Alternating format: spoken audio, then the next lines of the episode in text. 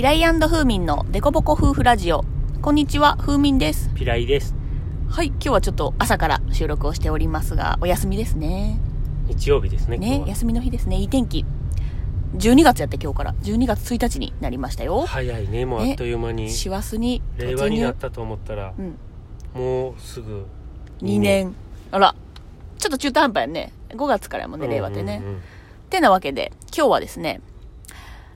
義理のお兄ちゃんの悩み相談を聞いたよ、という話をしていきたいと思います。どういうことかというと、まあ、私三姉妹の末っ子なんですけど、えっ、と、真ん中の姉が今、里帰り出産で、えっ、と、わっちゃ、私の実家に暮らしていると。ベビーと一緒に。で、私も今、えっ、と、臨月に突入しているので、ちょいちょい実家に帰ったり、自宅と往復をしてるんですけどね。なので、えっ、と、里帰り出産の次女と、えー次女の旦那さんは離れて暮らしているんですよ。で、結構遠方に住んでいるので、なかなか気軽にこう、実家、私の実家に帰るっていうこともできずに、だから、えっ、と、そうだな、臨月に入る直前ぐらいから里帰りを次女はしてるので、まあ、かれこれ2ヶ月 ?3 ヶ月ぐらいはま別居生活か。たまに月に1回ぐらい帰ってきたりはしてるんですけどね。という中で、ちょっと義理の兄の話を聞いてきたんですよ。うん。というのも、まあ、毎日、えっ、と、姉夫婦がテレビ電話をしてるんですけど、まあ、なんせ姉はこう、授乳やったり、えっ、と、おむつ交換やったり、早寝やったり、お風呂やったりっていう、こう、子供のお世話に追われてるので、なかなか今まで通り、家で会話を楽しんでたっていう夫婦のね、生活は営めてないわけですよ。かなりだからね、うん旦那さんストレス溜まっててそうそうそうそう。で、もともとその旦那さんのキャラクターとしては、まあ、会社であったこととか、今日の出来事とか、たわいもない話とかを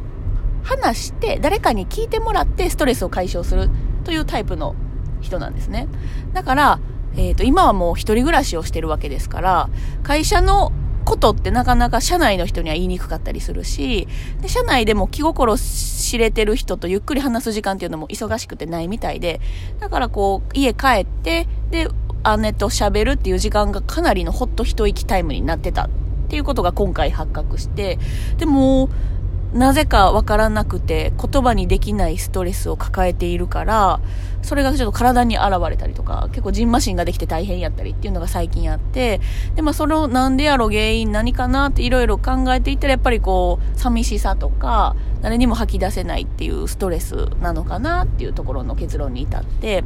じゃあちょっとそれを少しでも和らげるために、あの、私今実家にちょいちょい出没してて、で、まだ赤ちゃんも産んでないので、姉みたいにそんなにこう、授乳とかに追われてるわけでもないから、じゃあ電話する？みたいになって、で、まあピライともう、その義理の兄は仲良しなので、あの、ピライが来てる時とかにじゃあ電話して話聞くわっていうことを言ってたんですよね。で、そしたらたまたま、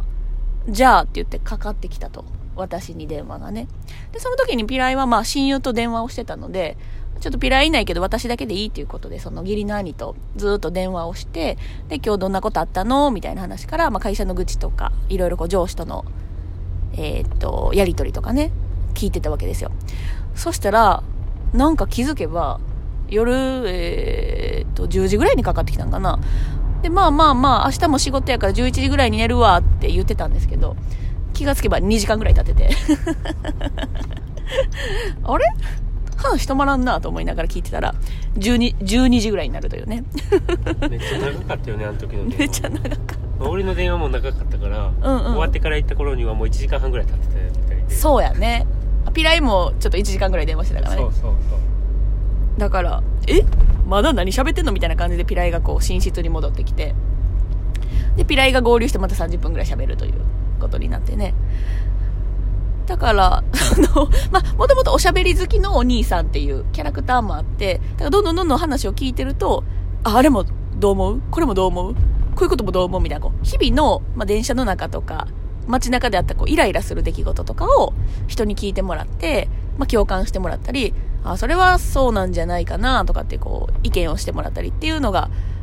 なんか自分の中でだけでのモヤモヤとイライラがこうブワーって爆発して、ちょっと体に出てしまったりとかっていうするから、まあ、やっぱりこう、否定されない人に話を聞いてもらうっていうのはそれだけストレスが軽減されるんやなっていうのと、一人でこう家で悶々としてると、まあそれでこう自己処理ができる人はいいんやけど、二人で暮らしてて、それが一人になるっていうのはやっぱりとてつもなく孤独を感じるんやなっていうのを思いましたね。うんうんまあ、ずーっと一人暮らしをしてて慣れてる人やったらいいんやけどやっぱ環境が変わるっていうことはしんどい。で一人が二人になってもしんどいやろうし二人が一人になってもしんどい。まあそれぞれやね。うんうんうんうん。でもやっぱ会話っていうのはすごく人によってはかなり優先順位の高いことなんやなと。私もめちゃめちゃ高いんやけどね。昨日、うん。あのまた別の人に会って里帰りしてるっていうほいほい。人に会ってほいほい。旦那さん側の方に。で、うんうん。一人で寂しくないですか？って聞いたら、うんうん。なんかもうやりたいこといっぱいあるから好きなことしてうんうん。解放されてる感がある、はいはいはいはい。だから寂しいって思う人もいれば、うんうん。なんかいろいろしたいって思ってて、うんうん。解放されたって感じる人もいて、うんうんうん。いろんなタイプがいるんやなっていうのは。まあ、でもすでに、えー、とお子さんがいる家庭とかやったらそうかもしれんよね。そのすでにお子さんがいて2人目の里帰りとか3人目の里帰りとかやったら今までこう子供の生活の時間のルーティンに合わせたりとか、えー、と奥さんとか夫に配慮してこう気軽に1人で飲みに行くのとかがしにくくなってるっていうスタイルもあるやんか。確かに。お風呂タイムとかご飯タイムとか寝かしつけタイムとかあるから。ってなると大人2人暮らしやったらまだ自由にできてても子供がありきの生活やったら解放されたっていう人も結構多いんかもしれんよね。なるほどうんうんね、うんうん。あんまり大人2人やったら解放された感はん少ないかもしれないよよよほどずーっと一緒にいたいっていうこうパートナーじゃなければね。相手が束縛する人やったら、うんうんうん解放されたって感じるかもしれない感じるかもしれんよね。うんうんうん。だからまあそうやね。寂しさを感じるタイプの人もいれば解放を感じるタイプの人もいればそれはもう状況によって2人暮らしかその子供ありきの生活から解放っていう場合もあればいろんなパターンの人がいますね。さて我々はどうなっていくのでしょうか。今後ちょっと自分たちの心境の変化と。体がん？体ちゃうな人間が増えることによって2人暮らしから3人暮らしとなっていく中でどのようなごちゃごちゃが出てくるのか楽しみにして見守っていきたいなと思います。はい。では今日はこの辺でおいとまします。ありがとうございました。ありがとうございました。